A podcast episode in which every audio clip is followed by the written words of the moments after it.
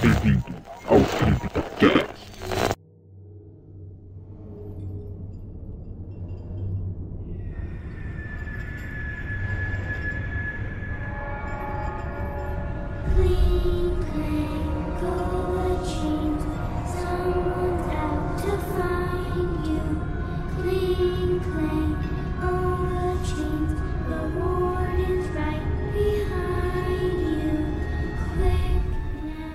novamente, amigos ouvintes do Zona Sombria, e sejam bem-vindos a mais um CryptaCast.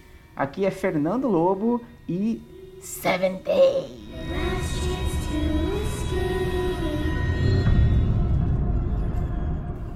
Aqui é a Larissa e. Kiss me, fat boy!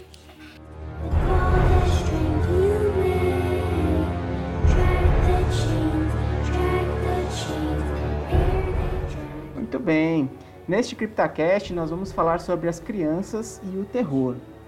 Por que, que a gente tem tanto medo das crianças em cima dos jogos, filmes, séries ou quadrinhos de terror?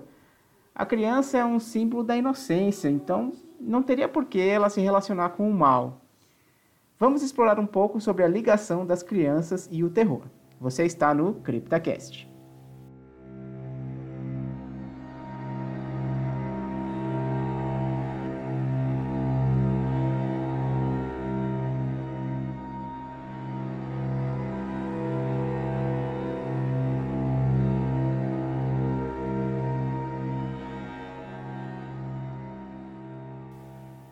Quando a gente fala de criança, normalmente a gente pensa naqueles seres pequenos, inocentes, que devem ser protegidos a qualquer custo.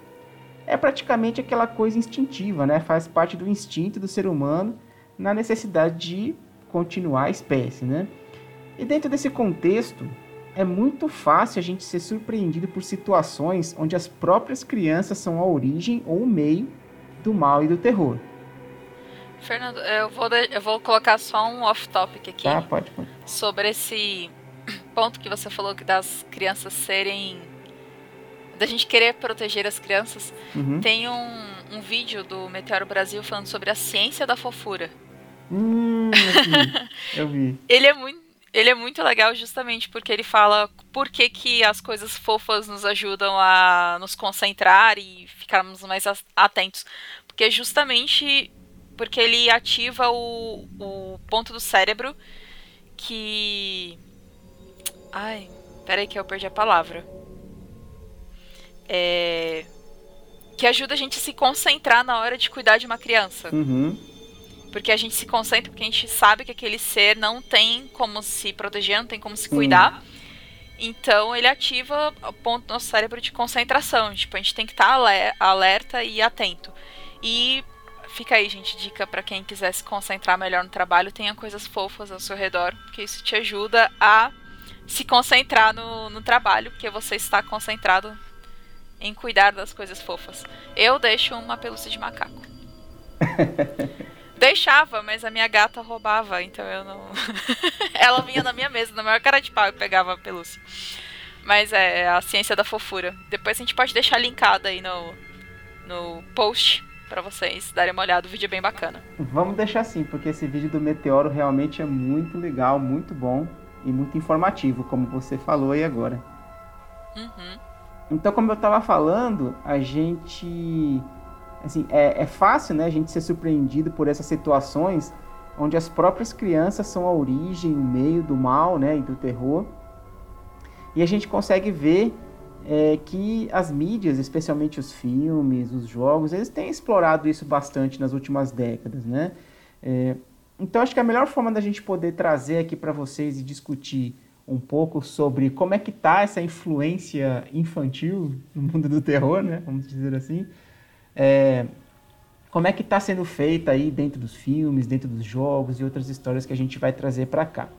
Então vamos colocar aqui, claro que a gente não, não vai conseguir explorar todos os filmes, todas as histórias que envolvem crianças, mas a gente é, trouxe para cá alguns que conseguem trazer é, algumas questões bem importantes ou algo que, que foque bastante assim, é, coloque né, a criança como um ponto central daquela história, tanto para o bem ou para o mal. Então vamos começar a falar um pouquinho sobre os filmes. Aqui a gente não vai trazer também nenhum filme por ordem cronológica ou ordem de história, a gente simplesmente trouxe aqui alguns filmes que a gente gostaria de comentar, falar um pouquinho sobre o papel da criança dentro desse filme, dentro dessa história e bater um papo sobre elas aqui. Tá? Então a gente vai pegar filmes mais novos, depois filmes mais antigos, não vai ter nenhuma ordem específica para a gente discutir. É, na verdade, essa lista veio na ordem que a gente foi lembrando, né? A gente foi discutindo e foi lembrando e foi colocando, então. Pesquisando também, então, assim, tá na ordem mega aleatória. É, e as primeiras aqui realmente são aqueles que a gente já tinha na cabeça, facinho, é, recente, ou que a gente viu há pouco tempo, ou que realmente são é, personagens mais icônicos. Então, vamos lá. O primeiro da lista que a gente colocou foi a Charlie, do filme Hereditário. O que, que você pode falar um pouquinho dela, Larissa? Ela já começa que a Charlie era muito uma criança muito esquisita na, no filme, né? Tipo, você já, ela já trazia um incômodo no, no filme. Não só a questão da aparência da personagem, mas a, o comportamento dela, né? O tempo todo muito é, muito retraída, aquele jeito meio assim Reservada, Ai, é né? que- É, muito reservada. E... Mas também o que traz de estranhamento dela é o comportamento do irmão dela com ela, né? Porque o irmão dela deixa muito claro o quão esquisita ela é o tempo todo no filme. Então é. E a gente acaba. E o filme te induz a ter o mesmo, os mesmos sentimentos do. Do. Do irmão mais velho que é interpretado por aquele menino do. Alex Wolff. Gente, ele fez outro filme. Ah, lembrei aqui, agora pesquisei aqui, eu lembrei. Ele fez o Jumanji, que foi o, o filme mais recente do Jumanji. Ah, verdade! Nossa, nem tinha um. Eu prefiro o Jumanji antigo. Não, com certeza. Mas realmente, assim, então voltando aqui pro, pro hereditário, claro que a gente vai num, num, num crescente aí, num crescendo da história, para depois entender até o porquê de todo esse comportamento, da situação da Charlie, mas a gente realmente, assim, fica um pouco surpreso de todo esse comportamento que tem, tanto do irmão quanto da mãe, até mesmo da avó, né, quando, quando a avó morre e, e tem todo esse, esse fundo aí pro filme, né, e... Bom, vou falar um pouco de spoilers aqui, mas não tem como, como fugir muito, né? É, e principalmente, assim, tudo que vai acontecendo depois da morte da Charlie. Que a gente vê que realmente, assim, a- a- as questões mais de terror ali, né? De tensas que acontecem dentro do filme, começam a acontecer e começam a se desenrolar depois que ela morre, né? Isso, porque até então é um filme, tipo. é- Ele é um drama, é um suspense. Mas ele, ele só parte realmente pro terror depois disso. Exatamente. E, É. e a morte dela é muito impactante, né? Então, assim, é. E é no mo- se Você não espera. É, O filme todo, eu acho que ele é muito isso. Ele te dá muito. Não é os sustos, mas ele te dá. Ele te impacta o tempo todo. O tempo todo ele te traz grandes impactos, então você fica o tempo todo assim, tipo, pera, calma, que eu ainda tô digerindo isso. Mas já vai vir mais coisa. Então, ele é um filme muito bom justamente porque ele começa lento e devagar e de repente te dá um tapão na cara e de repente ele não para mais de dar tapa na cara. ele é muito assim, né? É um filme muito bom. Com certeza. E, e como a gente está falando aqui, né, como, como ocorre a morte da Charlie, ela vira realmente o ponto focal da história, até a gente chegar mais no final do filme realmente, né, que a gente consegue ver é, o porquê é, de ter essa predileção pela Charlie, né, o porquê da avó querer é, que a Charlie é, acompanhasse, crescesse com ela e tudo, e depois eles conseguem um, é, um, um final alternativo, vamos dizer assim, né, para as pretensões deles, é, com o próprio irmão da Charlie, né? Uhum. E aqui nesse filme, é, eu acho assim, apesar da, da criança ela tá nesse ponto focal, a gen- a gente vai ver muito isso, na verdade, em vários filmes, né? Mas não é a criança em si, no caso aqui, que tá fazendo tudo de, de, de própria vontade, no caso, né? Você tem aquela influência por trás que acaba influenciando, que, que acaba levando né, a criança a fazer algumas coisas ou incorporar outras, ou trazer esse susto, trazer esse medo aí, é, no caso aqui do filme do, do Hereditário. Ah, mas querendo ou não, a gente vai ver poucas situações onde a criança é, é literalmente a origem do do mal, né, no filme ou mais pra frente em ó, spoiler aí de- desse episódio em jogos. Então, assim, a maioria, como o Fernando falou, ela sempre vai ser influenciada. É, como eu comentei um pouco antes, né, assim, normalmente não são as origens, mas são o meio, né, do, do mal que acontece dentro daquela história. E no caso da Charlie aqui, é, a gente consegue ver muito bem essa situação. A Charlie é um meio para que aquelas entidades malignas consigam é, com- completar ah, o intuito delas, né? Vamos pensar no próximo filme aqui, falando sobre a Lily, do filme Mama. Mas a Lily, ela tá como um, um- personagem... Oi? A Lily tá como um personagem malvada aqui, nesse caso? É porque, na verdade, a Lily, é, eu ia comentar, ela é uma âncora, né? Ela é a âncora da Mama. Então é.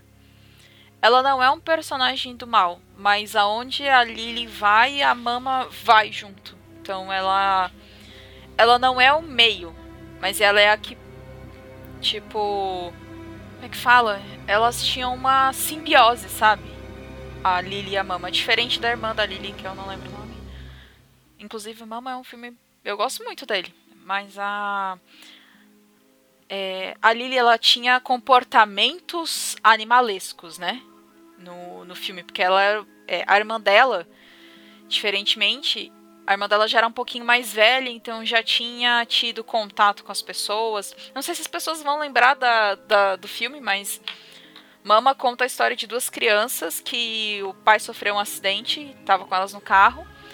Elas saíram e foram se, tipo, se proteger e tal numa casa e tinha uma entidade, né, a Mama, que começou a cuidar das crianças. E anos depois essas crianças são encontradas. É isso mesmo, Fernando? Tô É isso, elas são encontradas e são É, adotadas, né? encontradas. Isso, elas são adotadas. E a, a mais velha, ela tem uma adaptação um pouco menos complicada, vamos chamar assim, né? Porque são crianças que viveu, viveram anos no mato, numa casa abandonada, junto com uma entidade. Então, é... Não são crianças normais, né? Elas têm comportamentos animalescos, como eu já coloquei. Só que a diferença é que a Lily era muito nova, então ela tem uma dificuldade mu- muito grande de se adaptar ao mundo humano, vamos assim dizer. E a Lily tem uma conexão com a entidade, a Mama, que então assim tudo que é causado, assim, o que é ruim e tal, é a Mama. Só que a Lily tá o tempo todo ligada com esses comportamentos, tanto que a, a mais velha até tenta impedir tudo, mas não. É tudo em vão. Então, por isso que eu acho que a, a Lily cabe nesse ponto, não que ela seja do mal, mas ela é a âncora da mama. Não, com certeza. É, você explicando agora, eu, eu entendi, eu relembrei aqui o porquê que a gente deixou aqui. Porque nesse caso aqui também a criança, ela fica como que a gente falou, o meio, né? Fica como um catalisador, na verdade, das ações da mama em cima do- dos personagens do, do filme. Né? Porque assim, eles também estão com aquela sensação de querer criar, proteger e cuidar das crianças, mas ainda tem essa ligação com a entidade que vamos dizer assim, também tem um pouco essa essa visão, né? Porque a mama tem muito disso também de querer cuidar dela, cuidar do como se fosse o filho dela, né, que tem toda aquela história por trás da mama também. Então acaba ficando essa ligação e a Lily fica muito como um catalisador aí também para as ações malignas que a mama faz dentro do filme, né? É, porque na visão da mama, ela faz tudo pra proteger as crianças, né? Então é. Cara, Mama, pra mim, ele é um drama com jumpscare. com, com temática de terror, mas ele é um filme bem assim. É, é um drama mesmo, é um filme triste.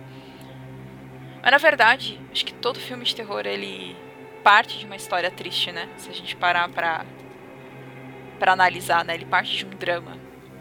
É, normalmente sim, você sempre pega por uma questão de, de tragédia, né? Por algo muito ruim que aconteceu. Então você pode pensar um pouco dessa forma que você falou mesmo, né? Se você sempre tem um drama por trás. De... Sempre não, né? Vamos ser, é, vamos ser realistas aqui, né? Porque mas você não, normalmente em algumas dessas histórias, especialmente a que envolvem crianças ou ligações afetivas, você tem uma questão de drama por trás mesmo. E agora eu acho que Oi, nesses casos, ah, desculpa, o drama ele ajuda a conectar você com os personagens. E isso você acaba se apegando aos personagens. E quando você acaba perdendo um desses personagens no decorrer da história, ela vai ter um peso muito maior para você essa perda do que se você simplesmente, ah, isso é um filme de terror, já tô aqui acostumado. Quando você se conecta emocionalmente com os personagens, a perda dele é é mais pesada, né? Sim, com certeza. E partindo para o próximo filme aqui que a gente pode falar um pouco aí também sobre perdas e sobre dramas, é a Sadako do Ringo, ou então a Samara, né, para a versão ocidental aqui do, do filme Chamado. É que justamente aqui a gente pode ver que ela não é só aquele meio, mas na verdade ela é a entidade, ela é, é a causadora, né, o, a origem do mal que está acontecendo ali.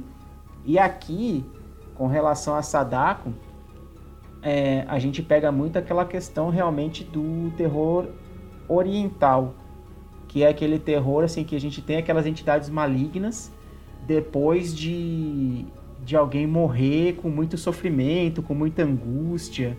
E isso é uma coisa que a gente vê aqui realmente dentro da, da história do chamado. Né? Ah, é até um filme que a gente não colocou e eu acho que vale citar porque é japonês, o Grito.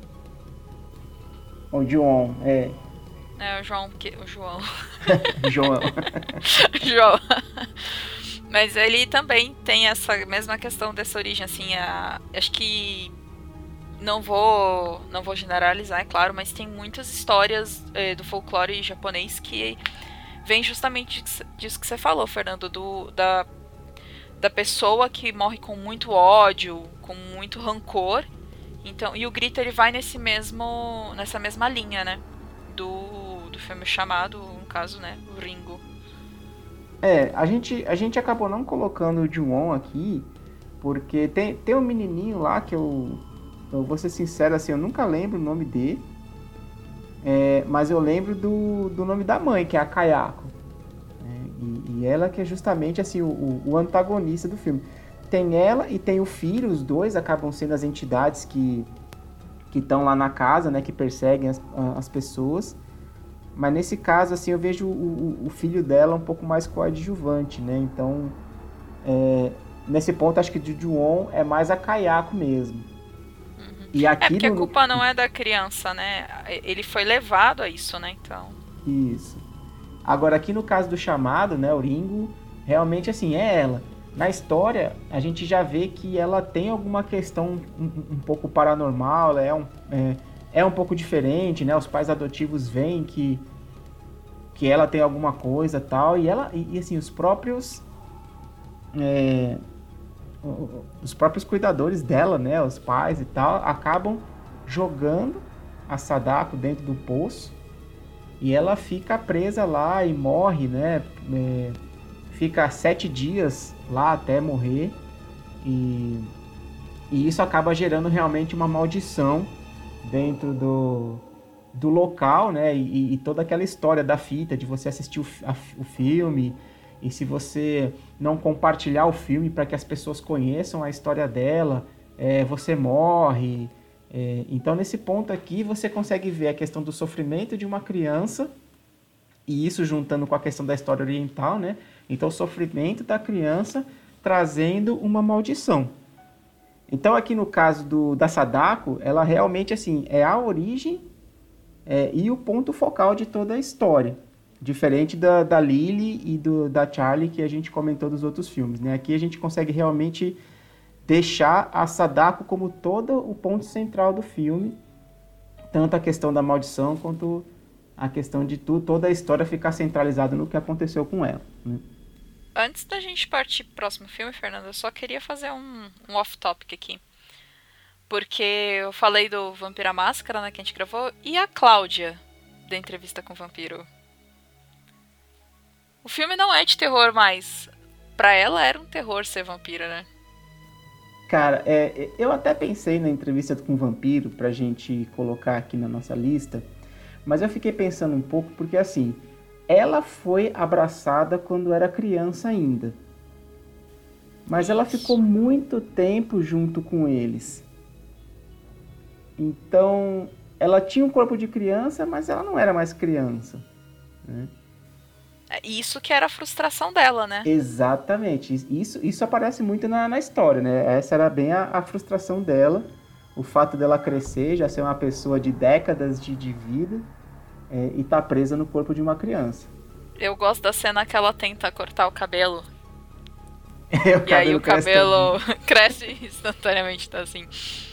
É, isso é muito interessante da gente colocar justamente por isso, assim, é o corpo de criança, mas gera uma mente bem mais do que adulta, né? Então é o terror da Cláudia nesse caso, né?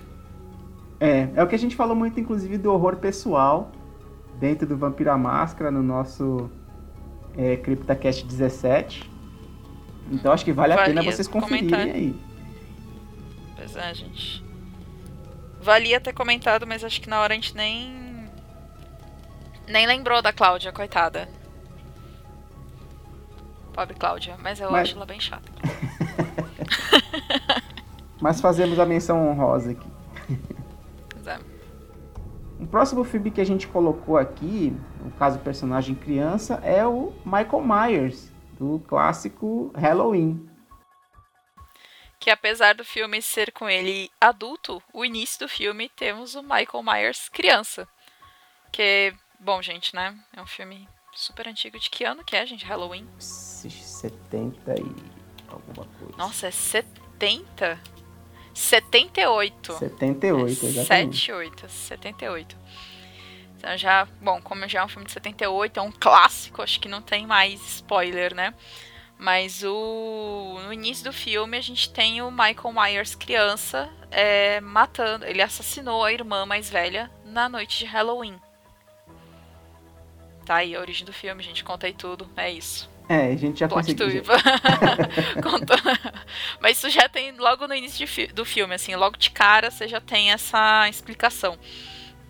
Sim. E, é, e a gente tem logo então o Michael Myers era uma criança assassina. Ele matou a irmã. Então, E, e se eu não me engano, E- no- nos, no- nos remakes aí, no último remake que teve do Halloween, ele também conta um pouco da parte do Michael criança. Eu não, eu não cheguei a assistir o é, Halloween, também esse, esse último. assisti o rem- Mas se eu não me engano, É, não ele, é- ele fala inclusive dele como criança. É, Mas ele não é um remake, ele é um tipo continuação, porque inclusive é a mesma atriz que fez a A James Lee Curtis, né? Isso. Só que já adulta e ela ficou toda paranoica. Eu, assim, tô falando pelo trailer, mas eu não assisti o, o novo. Mas é como se fosse, tipo, depois, entendeu? Anos depois. Ah, beleza. É. Agora, uma parada que não faz muito sentido. Ou talvez faça, porque eu não. Eu assisti o de 78, mas eu não lembro quanto tempo se passou de quando o Michael Myers é preso quando criança, porque ele vai preso. E ele fica. Porque ele não fica preso numa prisão normal, ele fica preso numa prisão de. Pessoas com problemas mentais, né? Com desvio de conduta e tal, não sei o quê. Uhum. E. Eu não lembro quanto tempo ele fica preso, quantos anos ele tem quando ele é adulto, na de 78. Porque o de 2018 eu não sei em que ano que se passa, que é o filme de 2018. Já tem dois anos a gente não viu ainda, Fernando. É, tá difícil. Mas tá difícil. Mas a. Porque a James Lee Curtis, é Curtis, ela era bem novinha em 78, cara. E agora, tipo, ela já é uma senhora, vamos assim É, ela colocar, tinha né? uns 20, 20 e poucos anos. É, por aí. James, vamos ver aqui na internet, ó, James Lee Curtis. Ela já tá com 61. Ó, ela é de 58. Se o filme é de 78, Ela tinha 20. ela tinha 20 anos. Eu não sei se a 20 personagem anos. tinha 20, mas ela tinha. Pois é. E de 78 pra 2018 foram 30, 40, 40 anos.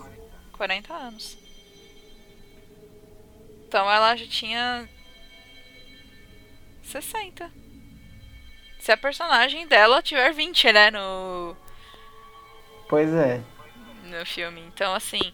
É, tá- faz, faz jus a ela, mas assim. E o Michael Myers, quantos anos mais velho ele era que a.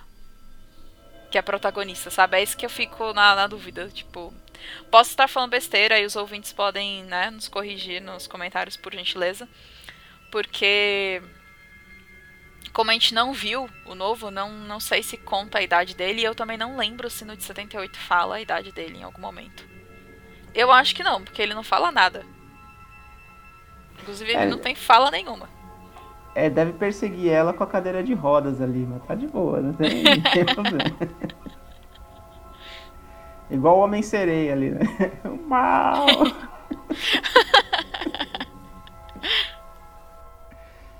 Mas vamos lá, próximo filme que a gente listou aqui foi O Cemitério Maldito, é, com o personagem Cage, que é justamente o, o filho, o menino que morre atropelado. Gente, e eu estou falando do filme Cemitério Maldito antigo, que saiu, se eu não me engano, na década de 1980. É, eu estou falando do filme de, de 89, que é o filme realmente mais fiel ao livro, inclusive. Porque esse remake que eles fizeram, eles mudaram bastante coisa para realmente não ficar só uma repetição da história. Mas a gente vai se ater aqui realmente ao é, Cemitério Maldito original, que é mais próximo do livro. E no caso aqui, então, a gente vai centrar na história do Cage, que é o filho mais novo do casal, que morre atropelado é, e, e acaba acontecendo toda aquela questão da história do cemitério. É, Para quem não lembra a história do, do cemitério maldito, é, a, a família se, se muda para uma casa, né? é, e perto daquela casa, no terreno mais é, um pouquinho ermo, é, tem um antigo cemitério indígena, que eles chamam de cemitério de animais, e daí que vem né, o Pet Cemetery, o nome do, do, do livro. É, e aí o, o gato deles morre, né? É, e o, um dos vizinhos leva o pai até o cemitério para enterrar o gato e eles descobrem que o gato volta à vida. Apesar do gato, né, ficar meio meio doidão assim, mais doido do que um gato normalmente é, né? E e depois disso, então, como tem a história, o Cade morre. E sem conseguir aguentar a dor e o sofrimento da perda do filho, ele toma, o pai, né, toma a decisão de enterrar o filho deles lá no cemitério também, de animais. E nesse caso, o menino volta. Aqui, aí a gente tem que pensar um pouco, né? Ele é a origem, ele é o meio, é, fica meio que um uma amálgama aí, né? né? Por- É porque assim, o, o Cage, ele retorna à vida, ele vira um ser maligno, mas não por ele, eh, não ele próprio, no caso, né? Tem realmente a influência do cemitério, alguma coisa ruim que tem lá no cemitério que transforma realmente as pessoas. Mas nesse ponto aqui, assim, acaba que transforma e ele próprio acaba sendo antagonista, ele persegue, ele assass- é, é, quer assassinar as pessoas, né? Quer matar porque ele fica com aquela é, aquela coisa maligna realmente assim dentro dele, assim como todo mundo que volta, que é enterrado lá no cemitério. É, pra quem assistiu o desenho do Jack Chan, ele daquele talismã. Aí tinha o talismã do tigre, que tinha o Yang Yang. É o Sim. lado do mal, só. ah, mas é, é, quando é do mal, nesse caso é do mal mesmo, assim, não é um. Ai, é o meu lado badzinho, assim. Não, é. O Cage volta realmente cruel, né? É Ele vira uma criança extremamente cruel e má. Sim, assassino mesmo, e brinca com sentimentos e, cara, faz tudo. Então realmente é, teve a influência do cemitério, o cemitério é que faz ele voltar à vida e tudo, mas ele acaba sendo também a origem aí de todas as aflições dentro do filme, né? É, e cara, realmente assim, você pegar uma situação dessa com uma criança é, e ela ser o foco de todo esse, esse terror aí, é, não sei você, Larissa, não sei vocês ouvintes, mas realmente sempre me deixa muito angustiado quando eu tô vendo. Não tá vendo o quê? A questão é, assim, é, quando eu tô vendo uma criança nessa situação, né? Ela, ela sendo o pivô do mal aqui, ela sendo a cruel, ela querendo fazer as coisas, que, assim, sempre me deixa bastante angustiado quando eu tô vendo. Ah, sim, isso é verdade.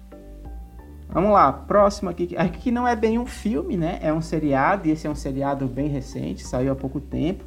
E estamos aqui falando, falando do- dos irmãos, a Flora e o Miles, da Maldição da Mansão Bly. Aqui também a gente ficou num debate antes de começar essa gravação, se eles são o ponto, né, de pe- pensando assim, crianças como coisas ruins ou crianças como coisas boas.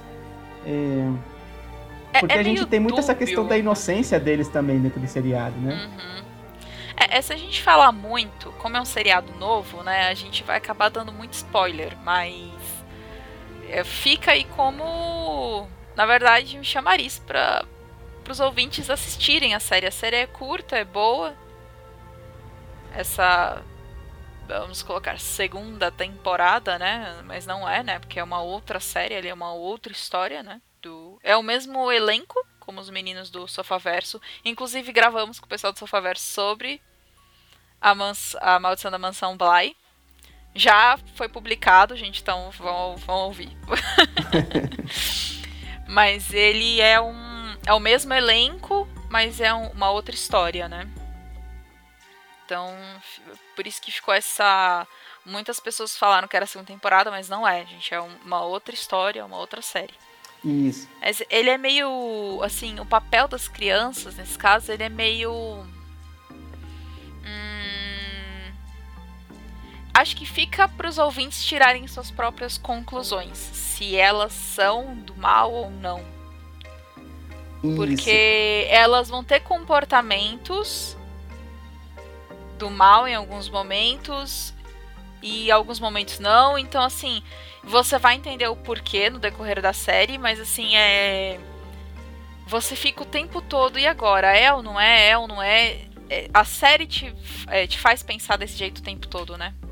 Exatamente. Então fica realmente uma coisa dúbia, né? A gente vê alguns momentos em que eles são uns amores e você vê outros momentos que eles são bem diferentes, né? São realmente assim mais pro lado ruim, lado mal. Então a gente fica realmente pensativo com relação ao ao, ao, ao que entender o que eles realmente são e qual é o papel deles dentro dessa história. né?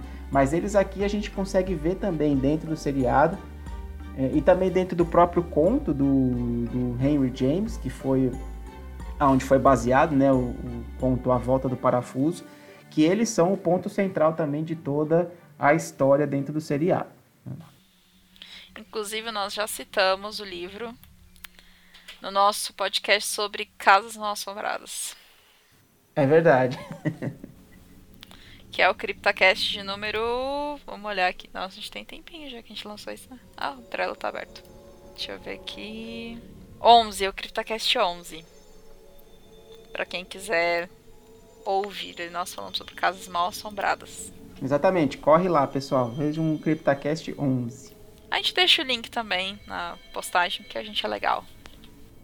Deixa, a gente deixa tudo link, tudo bonito aqui para vocês acessarem e acompanharem a gente.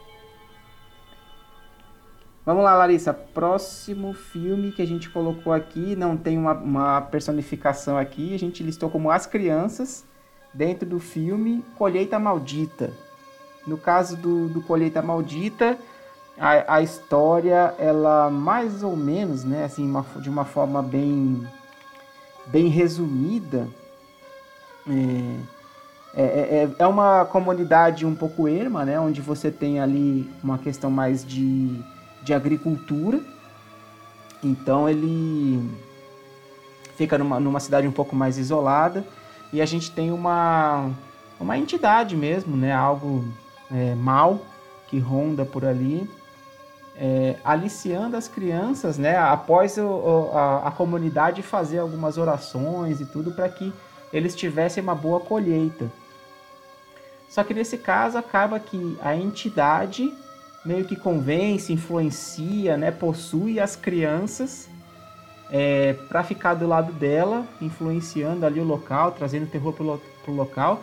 E as crianças matam os adultos da, da comunidade, da, da pequena cidade ali, né? Então, isso ocorre também, é, nesse caso, as crianças também entra naquele ponto que eles são o meio, não são a origem, mas realmente assim traz uma coisa bastante assustadora, né? Você chegar numa cidade onde só tem criança ali, é, e todos os adultos realmente são perseguidos, são assassinados para ser, acho que, é, para assim, para é, para ser, para entrar como uma, um, um- no ritual ali, né? Para eles continuarem com aquela influência maligna dentro do da, da, da comunidade. Esse filme, eu assisti o um mais atual dele. Ah, Se eu não me engano. Porque ele teve várias versões, né? Ele não teve. Só uma, né? É, você deve ter assistido o 72, se eu não me engano, por aí, assim. É o que? A versão de 72? É, não. Colheita Maldita 72. Não, foi. Eu tô, eu tô tentando achar aqui pela capa, mas não tô. Não tô achando a versão que eu assisti. Eu só lembro que assim, eu assisti primeiro a mais. Uma mais recente e depois eu assisti uma, a mais antiga. E aí. Eu assisti com a minha mãe. E foi engraçado porque a gente tava assistindo o filme e tal. Quando eu ter- tava no final do filme, minha mãe, esse filme é uma merda. Você tem que ver o original. foi ótimo, assim. Minha mãe, ela não Ela tava, tipo. Foi até o final do filme bem, assim, tipo, assistindo. Até que no final ela não aguentou. Ela, não, esse filme é muito ruim. Esse filme... tem que ver o original. Então, assim. É... Pelo menos o filme me lembra muito isso, assim, esse momento com a minha mãe, né? Tipo, ele é muito, muito marcante. É, e eu Agora, acho que ele deve ter uns, versão, pelo menos uns sete filmes. Por aí. E você vai comentar o que, Larissa? Não, era isso mesmo. Eu não lembro qual foi a versão que eu assisti, assim, qual o mais recente. Sorry, gente, não lembro. Vou ficar devendo. E aqui pro próximo filme a gente resolveu tomar uma pequena liberdade poética para falar, é, porque a gente quer falar sobre a Red Queen, que é a inteligência artificial do primeiro filme do Resident Evil. Porque a, O a hóspede Red... maldito. Oi? O hóspede maldito. É, não precisava lembrar disso não, mas tudo bem. mas no caso, assim, aquele o primeirão com a Mila Jovovich. Eu, eu acho que assim, eu, acho que eu posso dizer que, pra mim, acho que foi o primeiro e o último filme bom de toda essa série do Resident Evil. É, porque ele ainda tinha. Apesar dele ser muito bem adaptado, a gente pode até chamar ele de reimaginado, né? O filme, como a Capcom coloca os novos. Ele é uma adaptação interessante. O, o primeiro, Sim. tal. E E. Sim, pode falar. É, falar, e, e nesse caso, né, como eu falei, a gente tem a, a inteligência artificial, que apesar de não ser uma criança, né, o criador da, da, da inteligência artificial colocou todas as características da filha dele.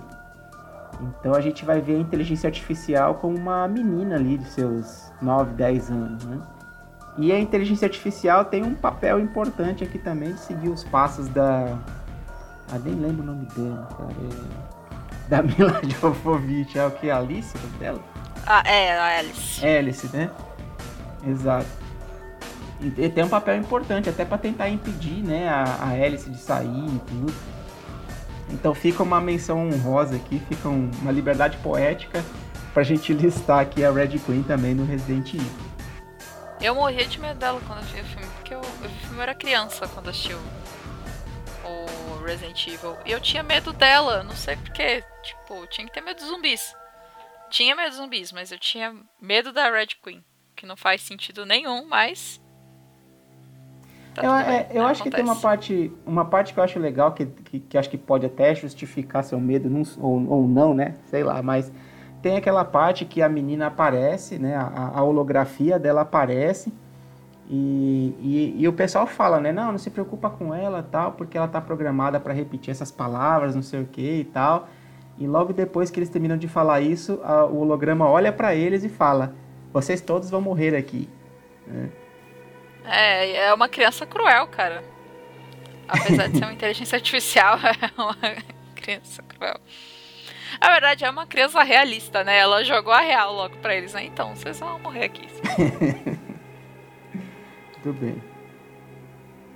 O próximo filme, pessoal, eu já apanhei bastante, até do meu irmão mesmo, de não ter assistido esse filme ainda. Mas eu vou deixar a Larissa falar um pouquinho, porque eu ainda não corrigi esse erro. Que é falar um pouco sobre a Esther do filme A Órfã. Pois é, you. Shame on you. É, a Esther, na verdade, é uma liberdade poética também que a gente vai tomar, porque ela não é, assim, gente, sorry, acho que o filme já é de 2009, A Órfã. Ah, já é antigo, já. Deixa eu ver aqui. 2009. 2009. Então, pô, o filme já tem 11 anos, então acho que já deu tempo aí de vocês assistirem. Menos o Fernando, né? Pelo jeito, ele não assistiu ainda. não, não fala que eu não, não, não, não gosto de spoiler. E então a Esther, ela não é mais uma criança. Desculpa, Fernando, estragar aí tua surpresa. A Esther, ela é uma adulta que tem uma síndrome, inclusive esse filme é, base- é baseado em fatos.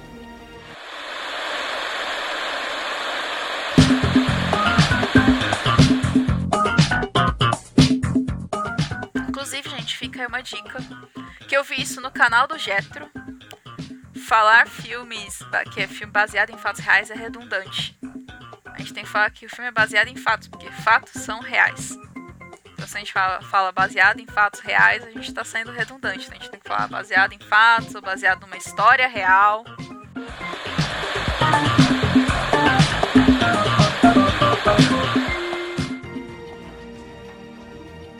Então, fica aí a, o filme A Órfã, ele é baseado numa história real.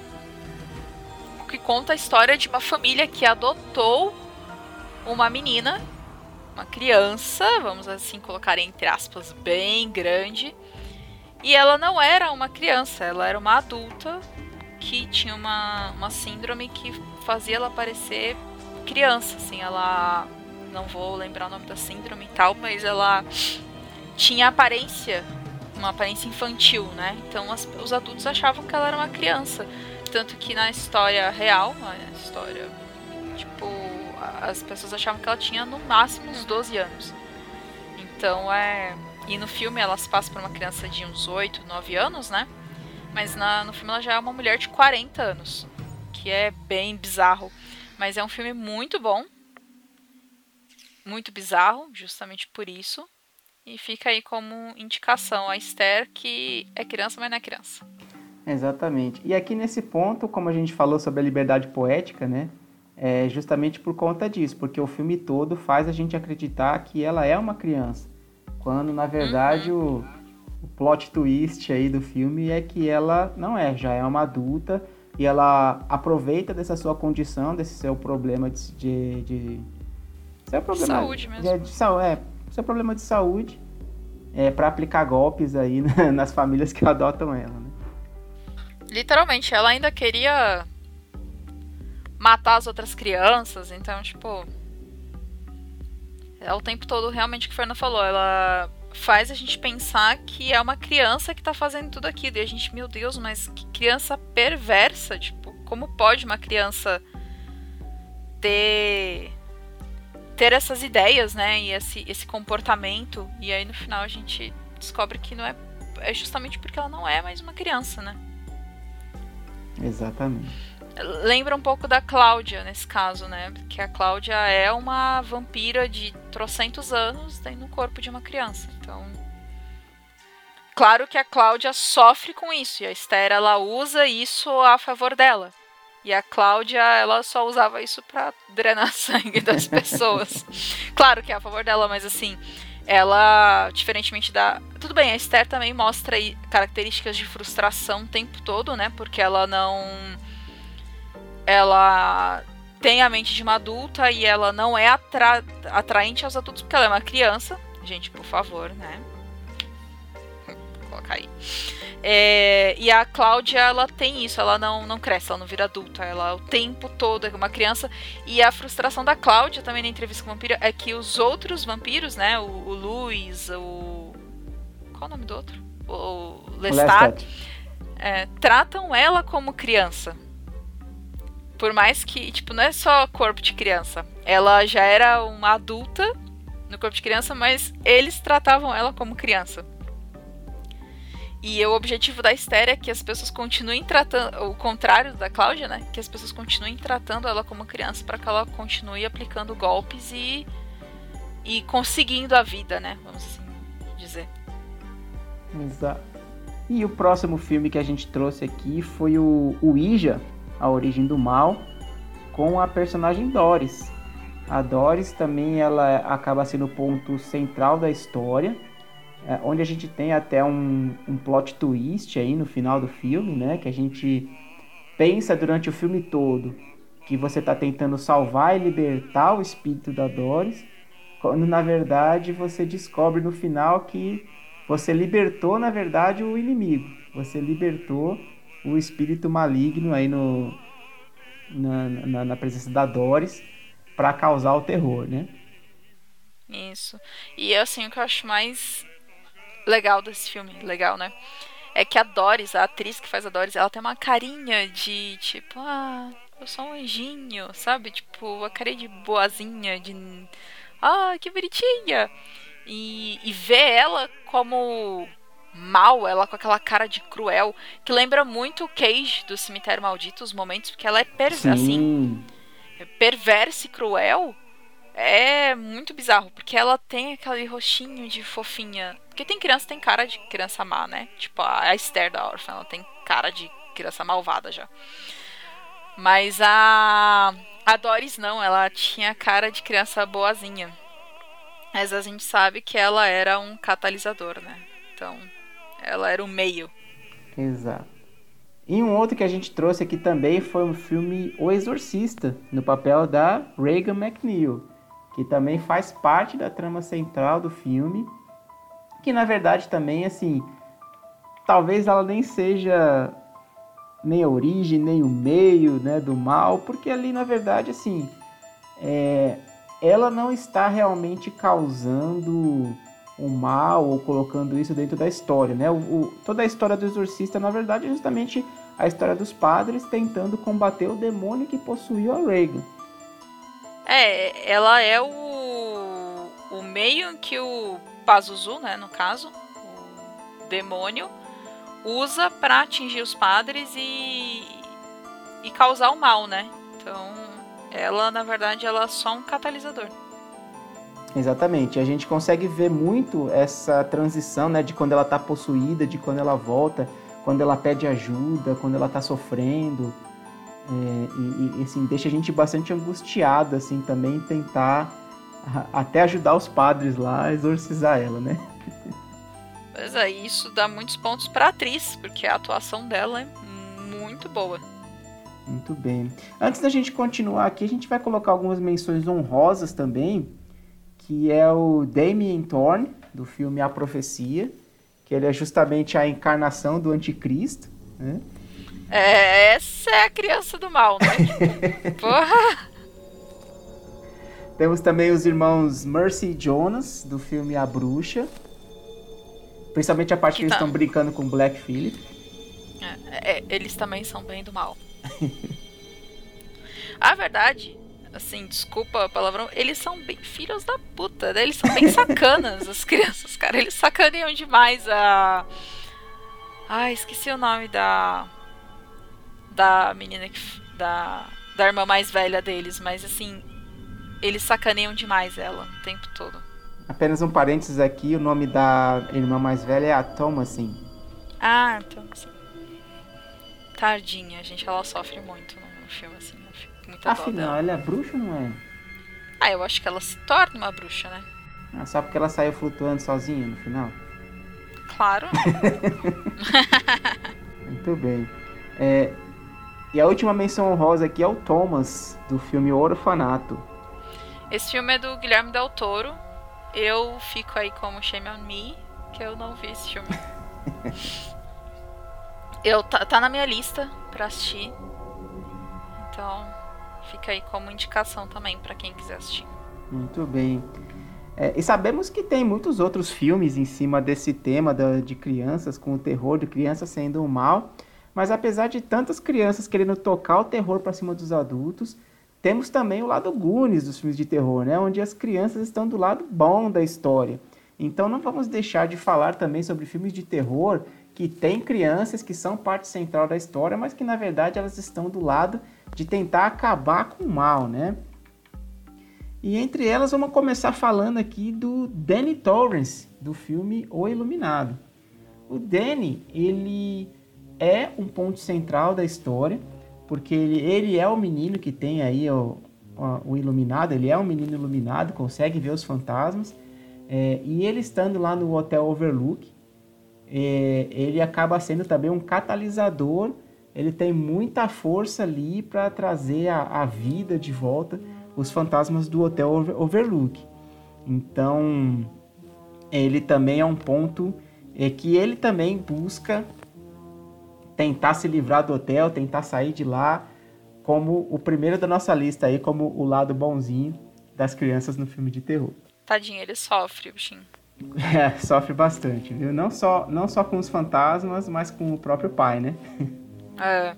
E um outro, outro filme que a gente trouxe aqui também é o It, onde a gente tem o Clube dos Perdedores, né? Que a gente tem o filme, o antigo é, é um filme só, na verdade ele era uma, uma minissérie que se transformou num longa, e o novo, o remake, ele foi dividido em dois filmes, mas você tem as duas fases, onde o Clube dos Perdedores enfrentam o Pennywise pela primeira vez quando eles ainda são crianças, adolescentes, né? É, e depois a segunda fase onde eles já estão adultos. Então essa parte que eles são crianças, que é uma parte muito importante, central da história também, que eles conseguiram enfrentar o Pennywise e prometeram que se o Pennywise voltasse, eles também voltariam para acabar com ele novamente. Então aqui um ponto muito positivo em cima das crianças que querem enfrentar o palhação malvado. E eu queria dizer que eu gosto mais do filme antigo. De 1990. Eu gosto, tá, a gente tava falando sobre isso antes de começar a gravar. Não estou falando que eu não gosto dos novos filmes, eu gosto bastante. É, acho uma ótima adaptação, apesar de eu não ter lido o livro, mas gosto bastante, gosto das atuações, gosto dos elencos, da, das computações gráficas, dos sustos. Então, acho que é um filme muito bom. Só que eu tenho um carinho especial pelo antigo de 1900 1990. Assim, eu tenho um carinho muito especial por ele. E ele virou um cult, né? Não tem como negar, cara. O, o It, ele é um filme cult, ele é um filme que... Ele, inclusive, ultrapassa é, não só a gente que gosta muito de terror, né? Mas outras pessoas é, que tem outros gostos também. Eles conhecem o filme, sabem do que se tratam e gostam também, né? Uhum. É, entrou pros clássicos. E tanto que a cena que, quando eu falo do Kiss Me Fat Boy, pra mim, é a cena de 1990, né? o- Do filme antigo. A nova eu achei ela bem. blá, bem sem graça perto da, da original. Mas fica aí, né? E fica a gosto. E a próxima criança boazinha aqui da nossa lista é a Coraline, também do filme de mesmo nome, né? Coraline, é, onde ela. é, nossa, me me fugiu um pouco agora a questão da história, mas ela tem um pouco de briga com, com os pais, né? E ela quer pais mais legais e- acaba entrando meio que num outro mundo ali, onde os pais são mais legais com ela, ela acaba se envolvendo com eles, mas descobre que o buraco lá é mais embaixo depois, né? Com certeza. E ele é baseado nos quadrinhos do Neil Gaiman, do, de mesmo nome, né? Coraline. Isso. Que aí a animação é muito bonita. Se eu não me engano, ela é produzida pelo Tim Burton, mas ela é dirigida por outro é outro diretor. Ela é dirigida pelo Henry Selick. Mas o Tim Burton tem um papel nesse filme, entendeu? Boa pergunta, agora, agora eu me confundi. Vamos ver aqui. Eu sei que, eu, eu sei que a história é do, do Neil Gaiman, mas eu não lembro se o Tim Burton tem envolvimento nesse filme, não. É, eu acho que não, acho que foi besteira. Já, já vou me corrigir aqui. Não tem não. É o dirigido pelo, pelo Henry Selick. Selick, gente, pra quem não. Ó, pra quem não lembra, ele dirigiu o. Junto com o Tim Burton, né? O. The Nightmare Before the Christmas. Me, me fugiu o nome agora em português. E também James e o Pêssego Gigante.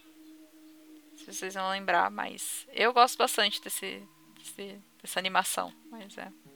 Ele é uma mistura de animação com, com filme, né? É, o, o The Nightmare Before Christmas é o, o Estranho Mundo de Jack, aqui no Brasil. É isso, obrigada.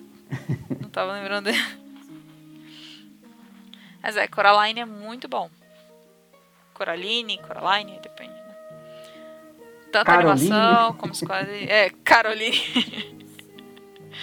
Mas é, ele tem uma pegada bem de terror. Eu tenho amigos que já me falaram que não gostam do desenho porque ficam com medo dele. Tipo, ah, ele é incômodo, ele me dá medo. Então, acho que super se encaixa aí no terror. Um parênteses aqui para o Uncanny Valley, né? Ah, com certeza.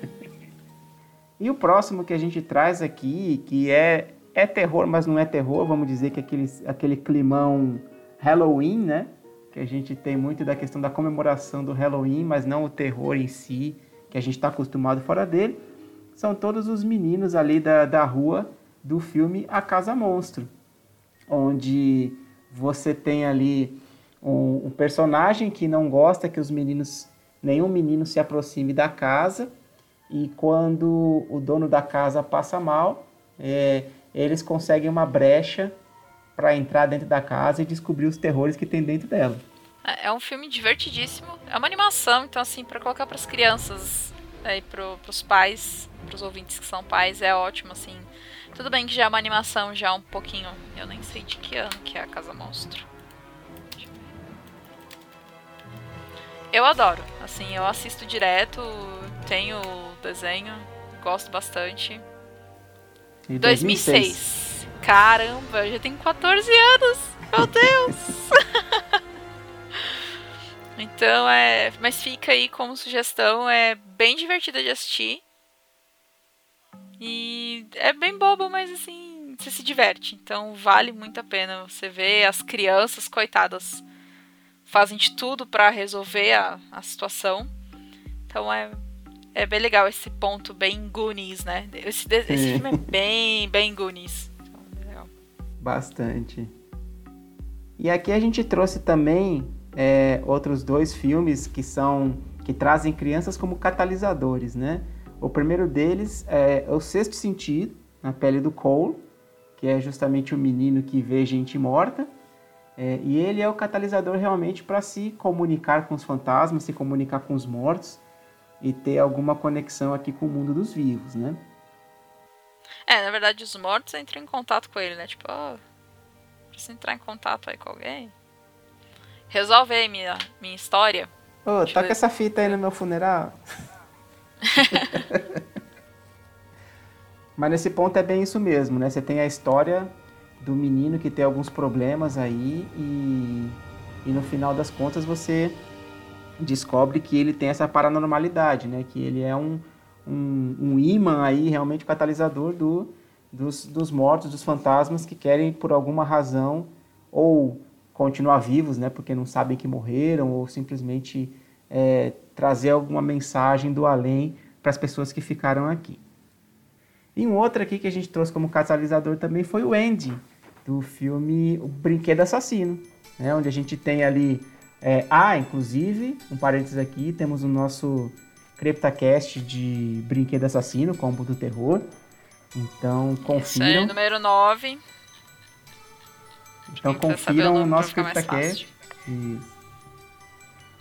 E aqui no caso, então, a gente tem o Andy, que ele ganha o, o brinquedo Chuck, né, o bonzinho, do- da mãe. Só que, na verdade, o barato sai caro, né, porque ela compra lá o boneco. E, na De verdade... um morador de rua. um detalhe, né? E o boneco, na verdade, é justamente o boneco que foi utilizado pelo Charles Lee Ray para colocar a alma dele lá dentro e conseguir se livrar do detetive que estava atrás dele, um pouco antes dele morrer. né? É, e ele aí, deixa de ser o bonzinho e vira o malzinho. Vamos Malzinho. assim colocar entre aspas muito grande. E nesse ponto ele fica. Ele descobre né, que, ele, que ele pode voltar a viver no corpo do Andy e então fica perseguindo o Andy o tempo todo para conseguir fazer o ritual que ele precisa fazer. né? Então nesse ponto aqui a gente tem um catalisador também muito forte para avançar na história do filme. Né? Tanto no primeiro como no segundo. Porque no segundo o Andy ainda é criança. Que no terceiro ele já é adolescente. Mas até o segundo filme ele ainda é criança. Sim, Acho é que do primeiro pro segundo, acho que são o quê? Dois anos? É, é pouco tempo, realmente, ele continua como criança.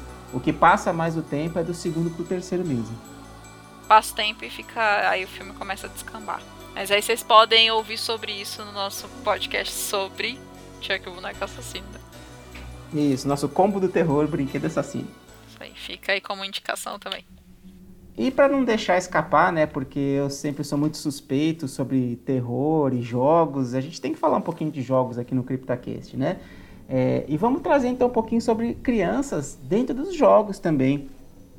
E quando a gente fala de crianças em jogos, o primeiro que me vem na cabeça é sempre o Fear, onde a gente tem também a antagonista, a- o- o- o vilão do jogo, que é a alma que ela tem uma questão bem parecida com até com eu vejo com a, com a Sadako do do chamado né? apesar do fato dela realmente não tá não ser uma maldição nem nada mas ela tinha realmente um, toda uma questão paranormal e foram, ela foi usada como um rato de laboratório ali né para poder aproveitar os poderes dela inclusive de filhos né então tem toda essa história em cima da alma que ela vira, na verdade, uma, uma pessoa adolescente, quase adulta, mas toda a projeção dela dentro do jogo é ela como criança ainda.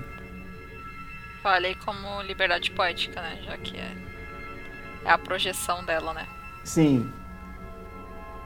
E a gente pode falar isso do nosso próximo jogo também, né? Que é o Resident Evil 7, no papel da Evelyn, que também tem uma questão bastante parecida aqui com o Fear. Ela é antagonista, ela também é a que causa né, toda essa situação de terror dentro do jogo. Ela também é a vítima. Também é a vítima, com certeza. E também é uma projeção.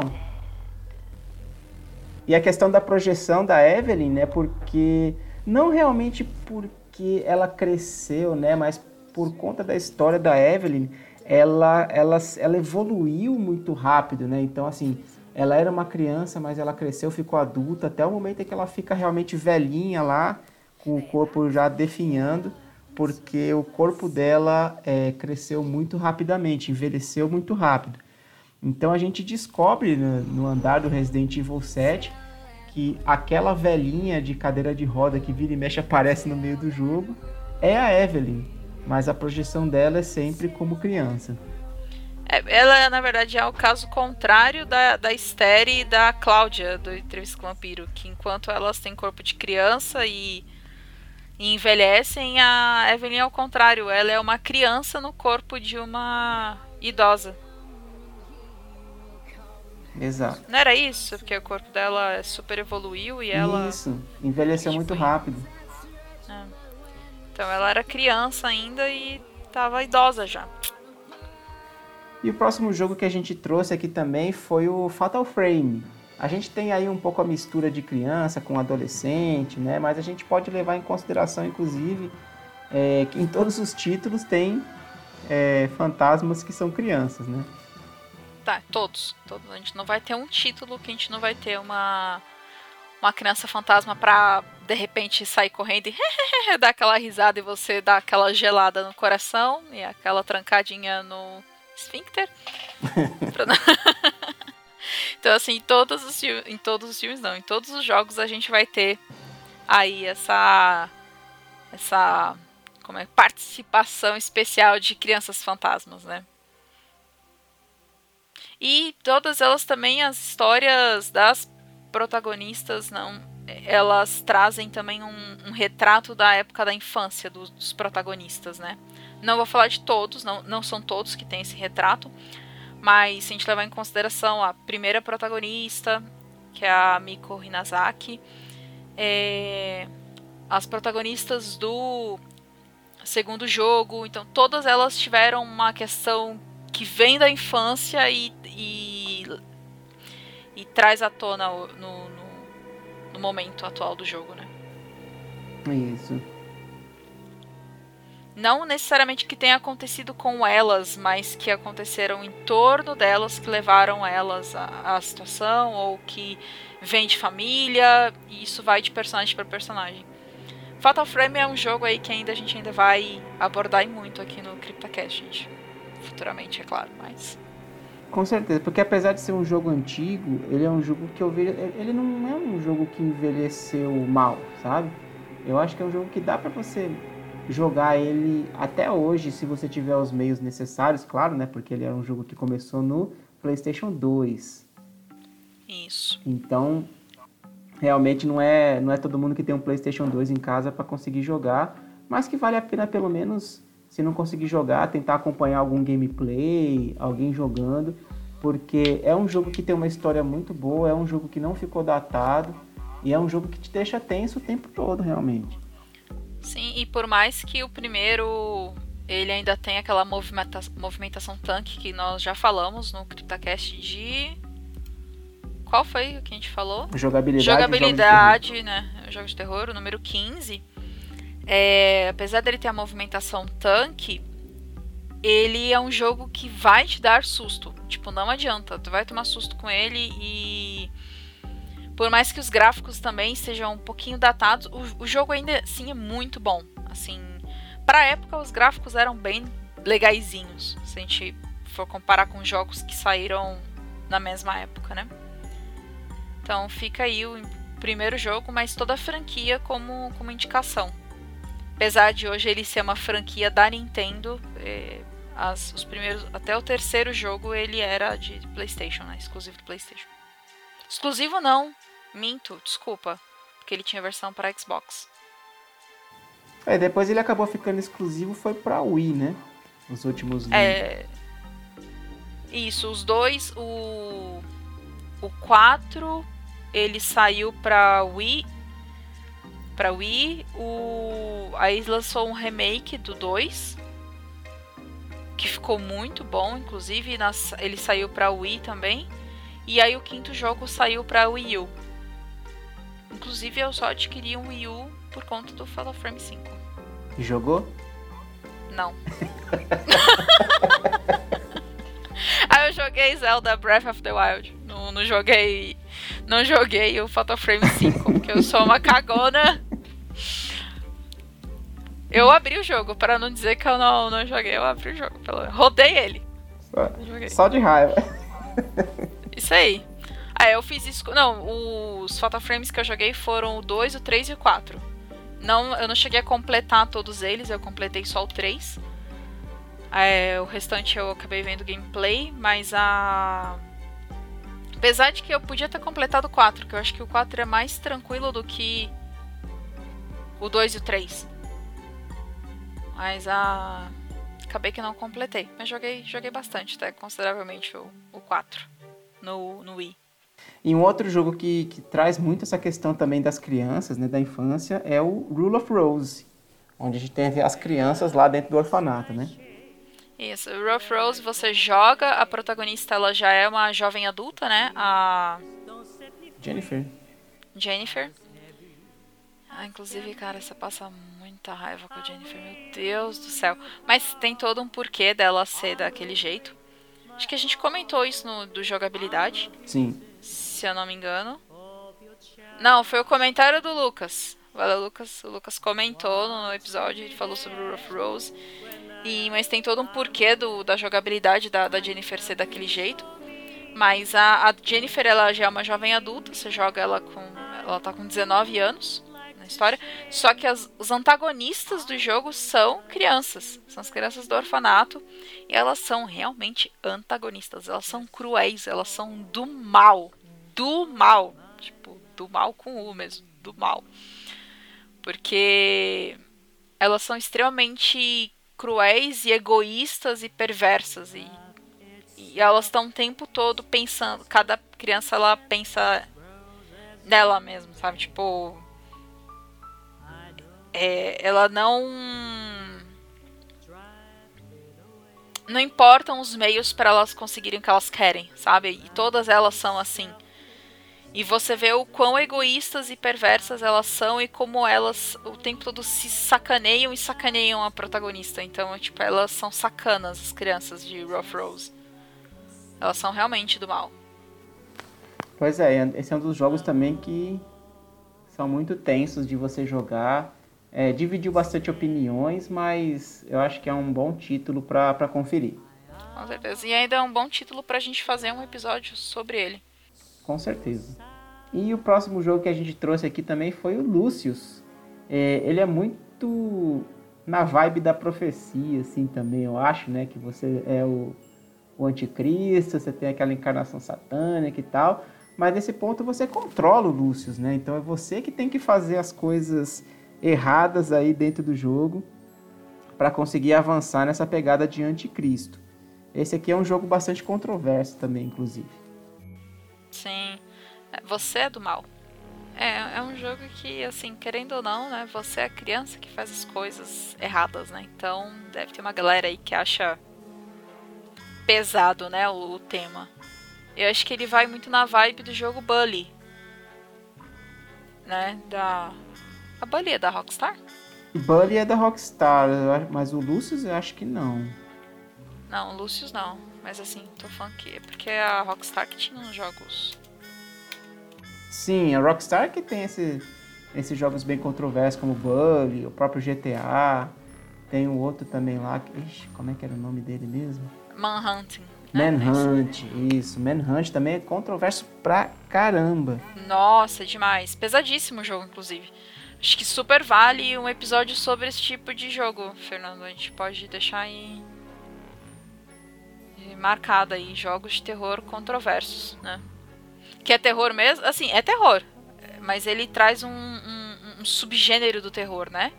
São Sim, os snuff movies, é, gore, então assim, que é um terror bem mais pesado, né? Ele é um terror que vai mexer muito mais com as suas entranhas, vamos assim dizer, né? Com caráter, do que um terror paranormal ou sobrenatural. Então, a Lucis foi desenvolvido pela Shiver, Shiver Games. isso. É, inclusive, ele tem uma continuação, se eu não me engano. Acho que saiu o Lucius 2. Se eu não me engano, acho que saiu, mas ele foi bem controverso mesmo na, na época do seu Ah. lançamento. E o pessoal falou que ele não é um. A jogabilidade dele tá bem. Assim. Perto do, do, do, do, do primeiro, ele é bem fraquinho, sabe? Tipo. Ele também foi desenvolvido pela Shiver Games. Posso estar falando besteira, ouvintes, mas foi o que eu ouvi falar do jogo. Então, assim, não posso falar com tanta propriedade, né? Mas é um. É um jogo pesado, Lucius, assim. Apesar do pessoal falar de Rough Rose, porque Rough Rose ele trata temas pesados. E também tem crianças cruéis, então é, é um tema assim pesado, né? Ele é controverso. Mas uh, Rough Rose também fala sobre maus tratos, eh, abuso, eh, pedofilia. Então ele, ele traz temas assim realmente pesados. Mas no caso de Lúcius, é, você controla a criança que faz os atos ruins. Não é, não é tipo ela não vem de fora, como no caso de Rough Rose, né, onde você é atacado pelas crianças. Não, você é a criança, né? Então é é um jogo assim a matemática bem pesada, né, para para se tratar. Com certeza. Mas nem tudo também é crianças ruins nos jogos. A gente também tem as crianças do lado bom. E a gente pode falar como primeiro aqui a Kiri Rimuro, do Fatal Frame 1. Sim, a Kiri, tadinha, gente. Assim, é, bom, eu vou acabar contando um pouquinho de Fatal Frame 1 só pra vocês entenderem a Kiri. Mas a antagonista do jogo é a Kiri Rimuro. Sim. Mas a personificação dela, a parte criança dela, é a que te ajuda e te orienta e te dá uns helps durante o. Te ajuda e te dá uns helps, é a mesma coisa, né? Ah, Fica aí, só esse adendo. Mas ela te ajuda em vários momentos dentro do jogo, te aponta uns itens, te aponta portas secretas. Ela vai aparecer e vai te ajudar e vai te, e, e te orientar. Porque é o lado bom da, da Kiri. E a forma como o lado bom dela resolveu personificar foi a Kiri criança. Mas você enfrenta a Kiri adulta, né? A Kiri. Então, ao mesmo tempo que ela é uma anjinha da guarda, ela também é a antagonista do jogo. É, que acaba trazendo um pouco essa questão de você ser ajudado e ter a inocência da criança te ajudando, né? Isso. Esse, esse lado da, da, da Justamente esse. Porque a criança, querendo ou não, né? Crianças, a gente tá falando de crianças más, mas a gente também tá falando de crianças boas. Ela tem esse intuito de, de ajudar, né? Quando ela vê alguém passando por apuro e tal. Então é. A Kiri traz realmente isso. Exato. Em outro jogo também que a gente tenha uma criança como protagonista e ela tá do lado bom aqui também, é o jogo Frameball. Ele é um jogo point and click, é, de puzzles e tem uma história também assim bem macabra, uma história que vai se desenrolando muito bem dentro da é, do, do foco da, da Fran, que ela fica numa instituição, né? De, assim, ela tem algumas questões, alguns problemas aí, é, questões mentais mesmo, né? É, e acaba acontecendo coisas bem bizarras dentro da instituição para que ela possa lidar, né? Então ela é uma criança e isso coloca também assim a gente numa numa situação de querer ajudar ela durante o jogo.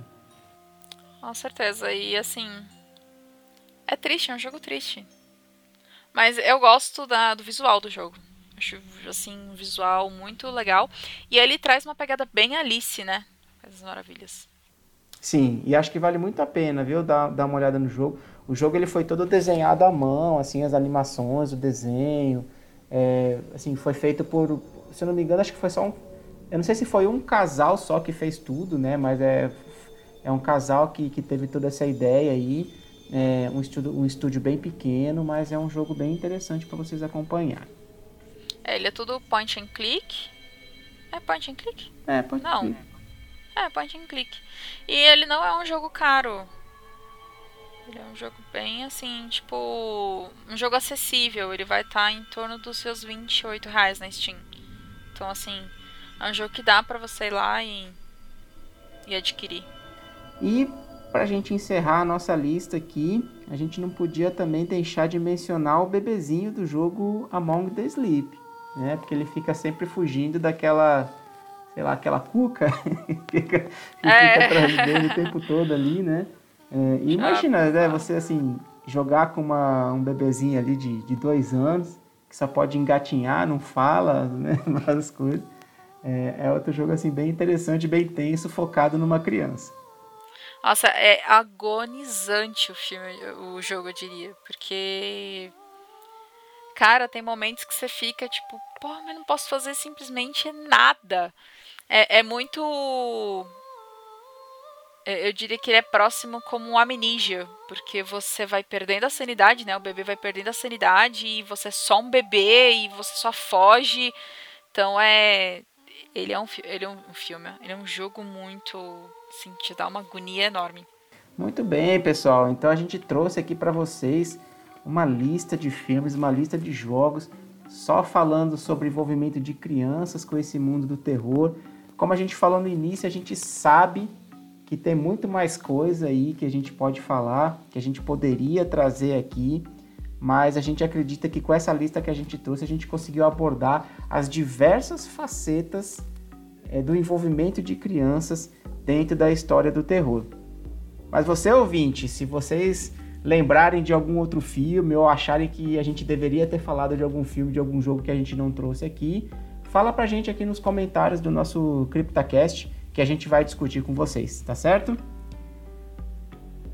Antes da gente encerrar, então, vamos para as nossas indicações. E a minha indicação desse episódio vai ser o canal da Gabs Molders no YouTube.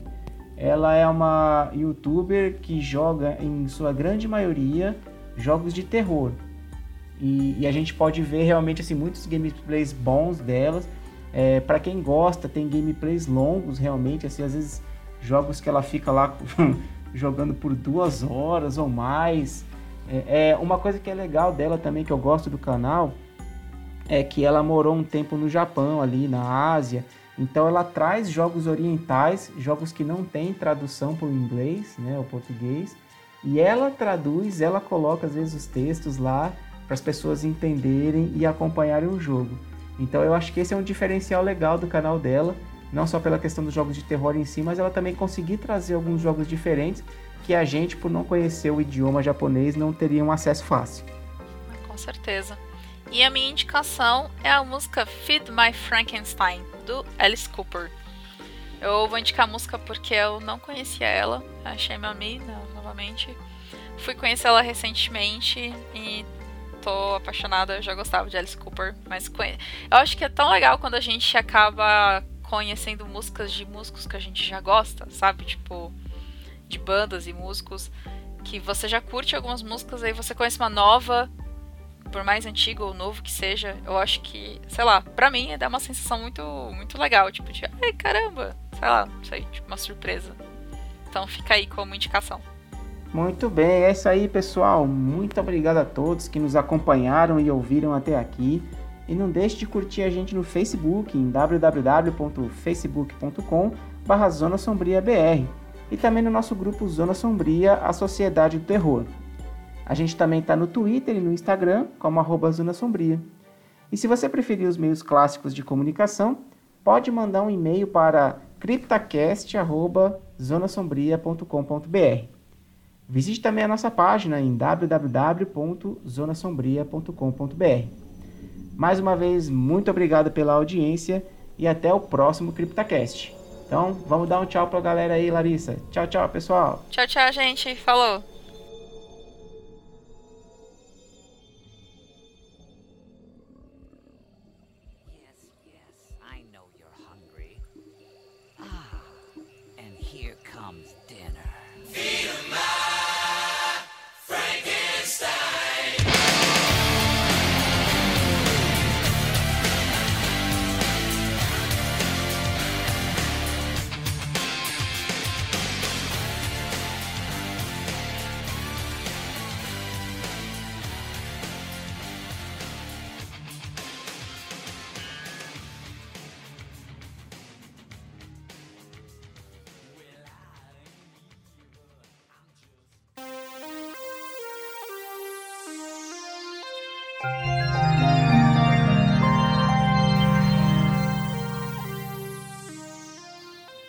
Olá novamente, amigos ouvintes. Opa!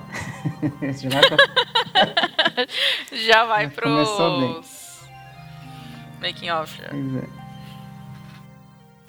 Bom, quando a gente fala de criança, normalmente a gente pensa naqueles seres pequenos. E... Pera aí, que a minha gata miou aqui agora. Ela quer participar, deixa ela É. participar também. Pois é. Vamos voltar de novo. Um com R só? É, Tá esquisito, né? é que você deve estar pensando em horrorosas. Ah, deixa isso no, no making off. Como é que era o nome das crianças? Que é interpretado por aquele menino do. Né? Ele que faz o Quem Quer Ser o Milionário? Não, acho que não. Ah, eu lembro que ele fez um outro filme, mas eu não tô lembrando agora qual que é. Deixa eu pegar aqui o elenco.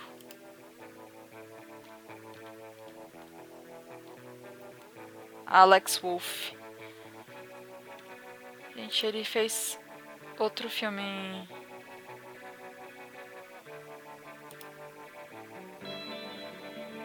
Nossa, eu confundi legal. Não, gente, assim, ignora total. Não é nada a ver com quem quer ser milionário. Ok. Ah, lembrei aqui, agora pesquisei aqui, eu lembrei. Esse- Ele fez o Jumanji, que foi o filme mais recente do Jumanji. ah, verdade. Nossa, nem tchum. Eu prefiro o Jumanji antigo. Não, com certeza.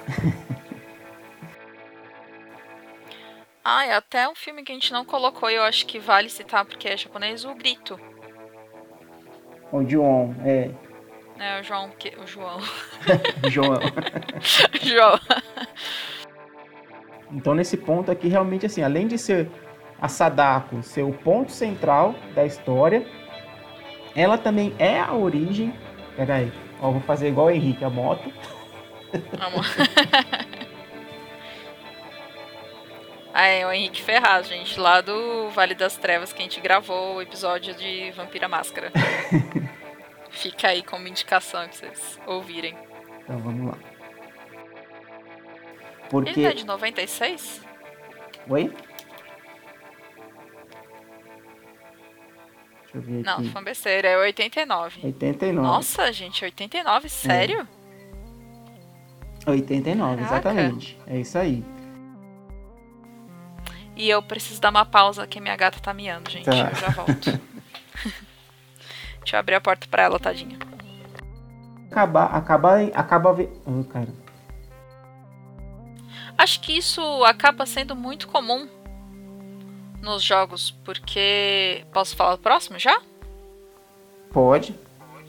Porque no próximo a gente também tem a, uma personagem que a projeção é a parte infantil dela, a parte criança, que é a. Ih, nada. Errei, desculpa. Eu ia falar da Kirie Rimuro, mas ela é do lado bom, ela não é do lado É verdade. Tanto disfarça, Cadê? volta. Volta a fita aqui. ai, ai. Não, Deixa eu falar então próximo- aqui da Evelyn. Peraí. Isso. Se. Ah, caramba. Esqueci o que eu ia falar agora. Se é o pessoal lembrar de mais alguma coisa. Isso, isso. exatamente.